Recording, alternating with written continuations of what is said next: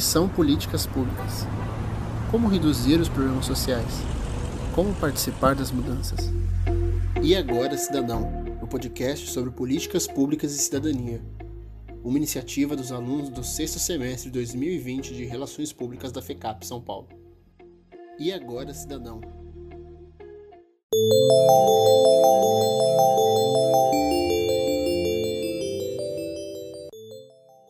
E aí galera, bem-vindo a mais uma edição do podcast E Agora Cidadão. Eu sou o Paulo.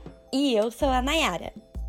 E nesse episódio vamos conversar sobre como a pandemia do Covid-19 tem afetado a política pública, esportes e como essas atividades, mais pontualmente o futebol, atuam como agentes de transformação na sociedade. Certo, Nayara? Isso aí, Paulinho. Mas calma aí.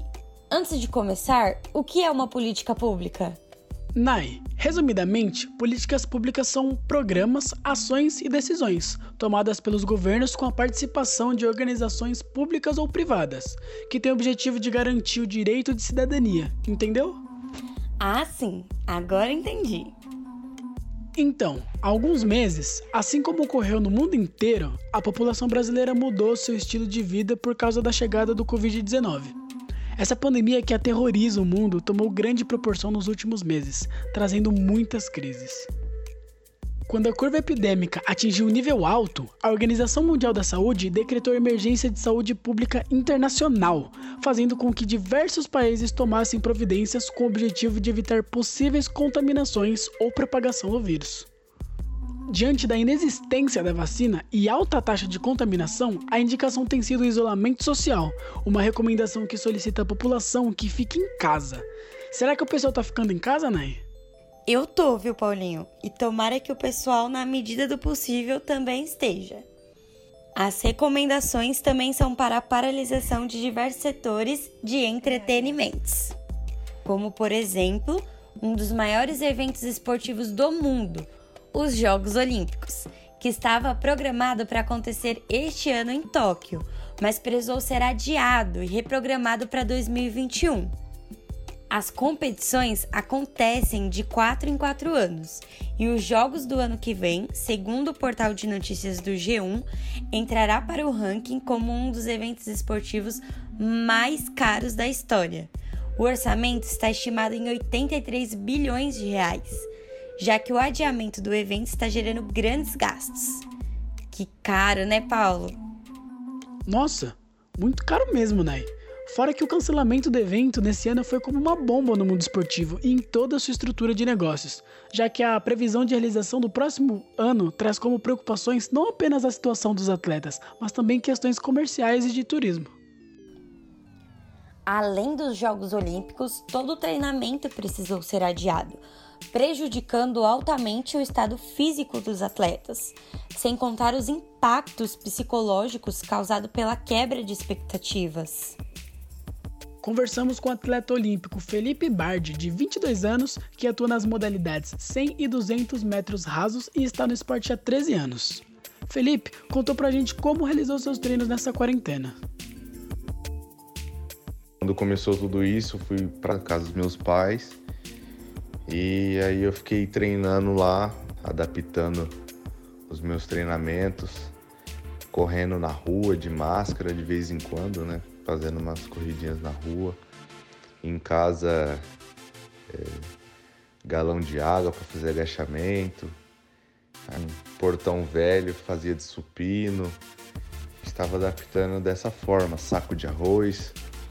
É, as coisas que a gente tinha em casa que foi que eu consegui fazer. É claro, né? A mesma coisa de estar no clube, de estar treinando, na academia, na pista. Né? Isso que, que me deixou muito preocupado e complicou um pouco a nossa situação. Felipe Bardi também nos contou como foi receber a notícia que os jogos seriam adiados. Minha mão eu fiquei muito triste, né? Porque a gente faz todo um, um planejamento e tal. A gente estava treinando super bem. Porém, eu acredito que a saúde é em primeiro lugar, né? E eu sempre vejo um lado positivo das coisas. E eu acredito que o lado positivo disso foi que a gente, no meu caso, é, a gente pode treinar mais, né? A gente tem mais tempo para treinar.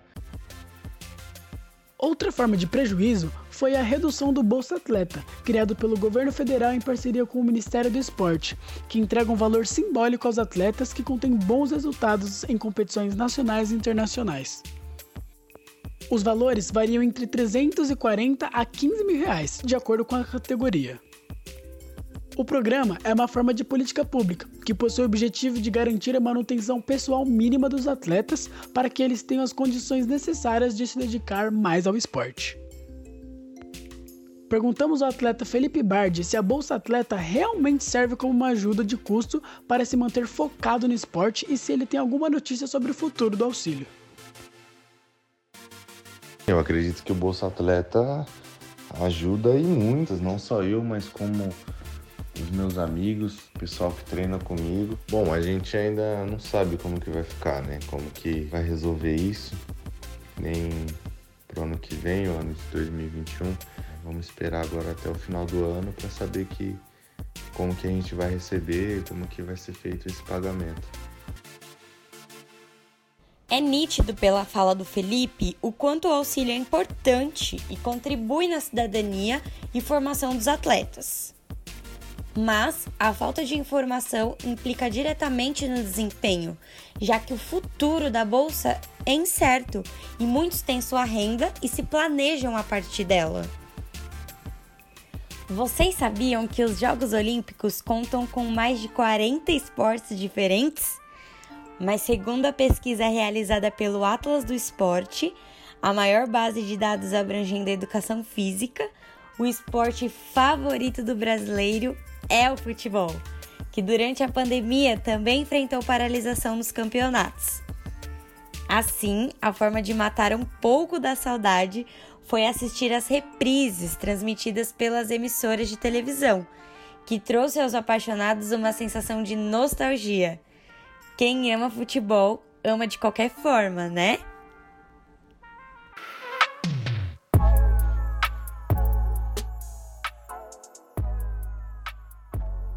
Não podemos esquecer que, além de paixão e entretenimento, o futebol é um fator que contribui para a vida, saúde e educação dos jovens, o agente de inclusão e interação social. Um exemplo disso é a Taça das Favelas, um campeonato masculino e feminino de futebol realizado pela Central Única das Favelas no Brasil, principalmente no Rio de Janeiro e em São Paulo, onde é considerado o maior torneio de favelas do mundo. Isso aí, Paulo. A competição foi criada com o objetivo de juntar jovens de diversas favelas, que possuem um sonho comum: o futebol. Além disso, o projeto visa a inclusão social através do esporte e promove a integração das comunidades. Mais que uma competição, a taça leva valores educacionais, fortalecimento do território e a autoestima aos jovens das comunidades. O jogador Patrick de Paula, que atua no Palmeiras, é uma revelação do projeto. Chamou a atenção dos olheiros do clube ao jogar pelo Cara Virada Futebol Arte. De lá para cá vem construindo um legado, já que ajudou a conquistar o título do Campeonato Paulista. O projeto, sem dúvidas, fez diferença na vida do Patrick. Mas agora queremos ouvir de vocês. Fala, povo! O quão importante é a taça das favelas nas comunidades? Eu acho que além de servir de educação e lazer, o campeonato também pode é, ser uma escada para o sonho de muito adolescente em se tornar jogador profissional, é, uma vez que o campeonato tem se tornado cada vez mais conhecido. E tendo o exemplo também do Patrick de Paula, jogador do Palmeiras. A Taça das Favelas é muito importante para o desenvolvimento de jovens que estão em situações de extrema pobreza, inclusive levando alguns, alguns atletas ao futebol profissional, como é o caso do Patrick de Paula, jogador do Palmeiras. Essa taça representa uma oportunidade para a comunidade, principalmente para jovens que querem serem vistos no Brasil todo e jogarem em times do Brasil. A importância da Taça das Favelas na comunidade é para servir de inspiração para o jovem favelado que cresce em meio a tanta decepção, procurar um modo de sobressair com alegria e felicidade tanto nos pés quanto na cabeça.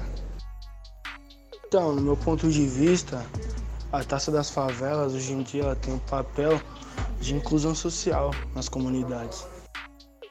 Ela é bem mais do que um simples campeonato de várzea. Com a visibilidade que tem hoje, promove sonhos, transforma vidas e contribui para a nossa inclusão social. A Taça das Favelas também não é apenas inclusão social, ela representa o espelho da raiz do futebol brasileiro, onde vemos que diversos jogadores de grande representatividade mundial vieram de um mesmo lugar, e isso é muito importante.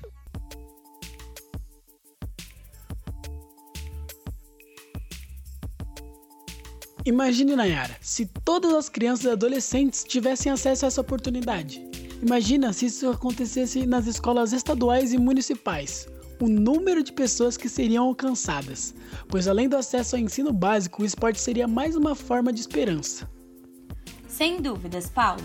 Podemos citar o educador e personal trainer Benjamin Silva, presidente do Instituto Deixa a Criança Ser Feliz, que desde 2016 vem realizando trabalhos voltados à educação e ao esporte, com a finalidade de ajudar crianças e adolescentes entre 7 a 16 anos de comunidades da região oeste de São Paulo que passam a maior parte do tempo na rua, sendo alvos de prostituição e tráfico de drogas.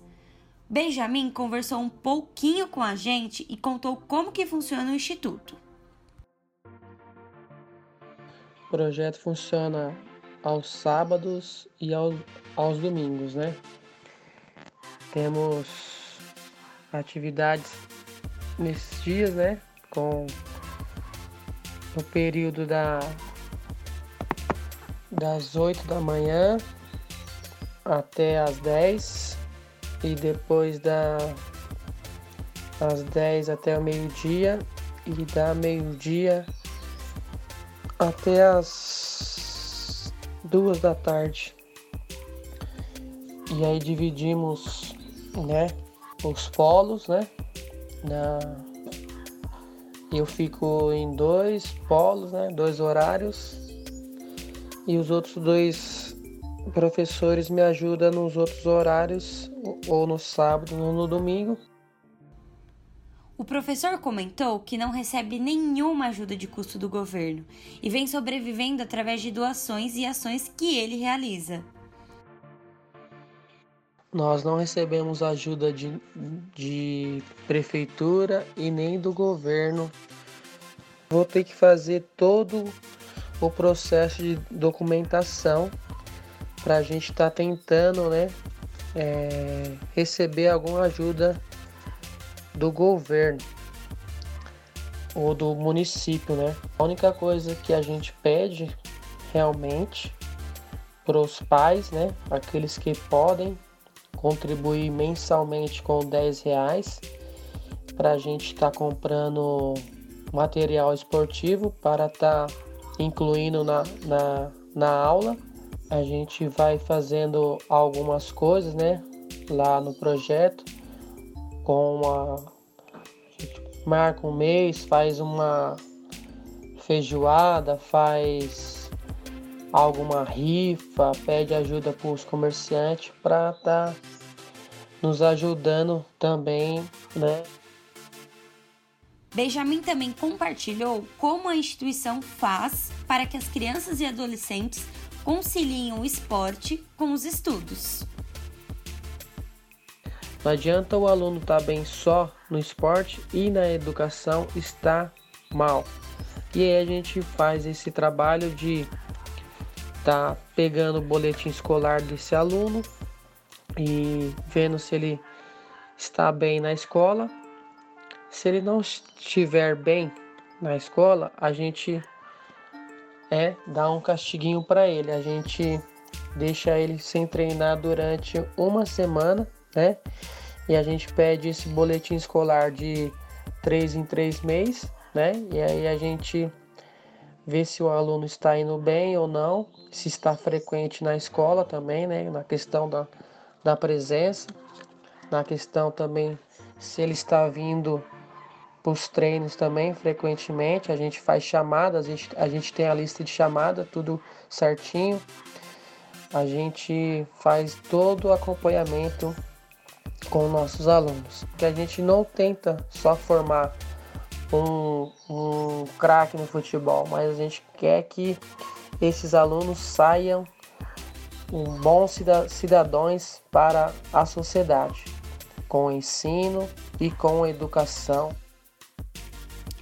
Essa metodologia, sem dúvidas, é um exemplo da pedagogia do esporte, que funciona e contribui para as habilidades e desenvolvimentos biológico, psicológico e social. Uau! Com certeza o futebol é muito mais que o esporte muito mais que uma paixão do brasileiro e muito mais que uma fonte de renda. Ele é a esperança de um futuro melhor. É uma ferramenta de disciplina que molda o caráter, apresenta valores éticos e morais a milhares de crianças e adolescentes. É importante e necessário que os governos e municípios comecem a olhar o futebol não apenas como entretenimento, mas como um instrumento de mudança na sociedade. Essa nova forma pode começar nas escolas, onde as crianças e adolescentes já possuem uma prática pedagógica do esporte, uma vez que é desenvolvido o processo de ensino-aprendizagem.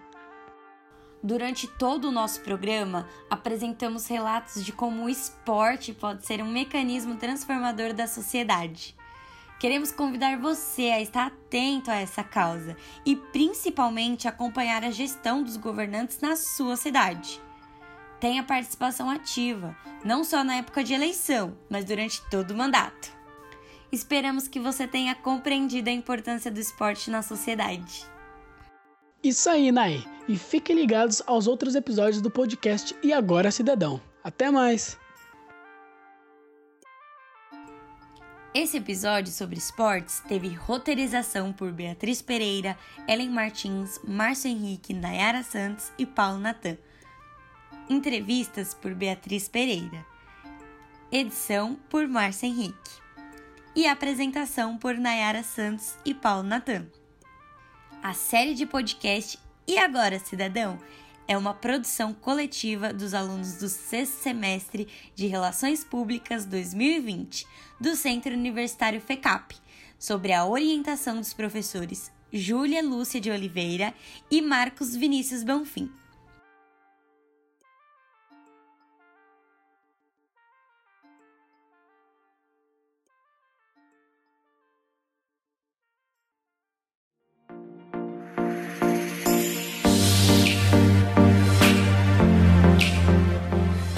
Que são políticas públicas? Como reduzir os problemas sociais? Como participar das mudanças?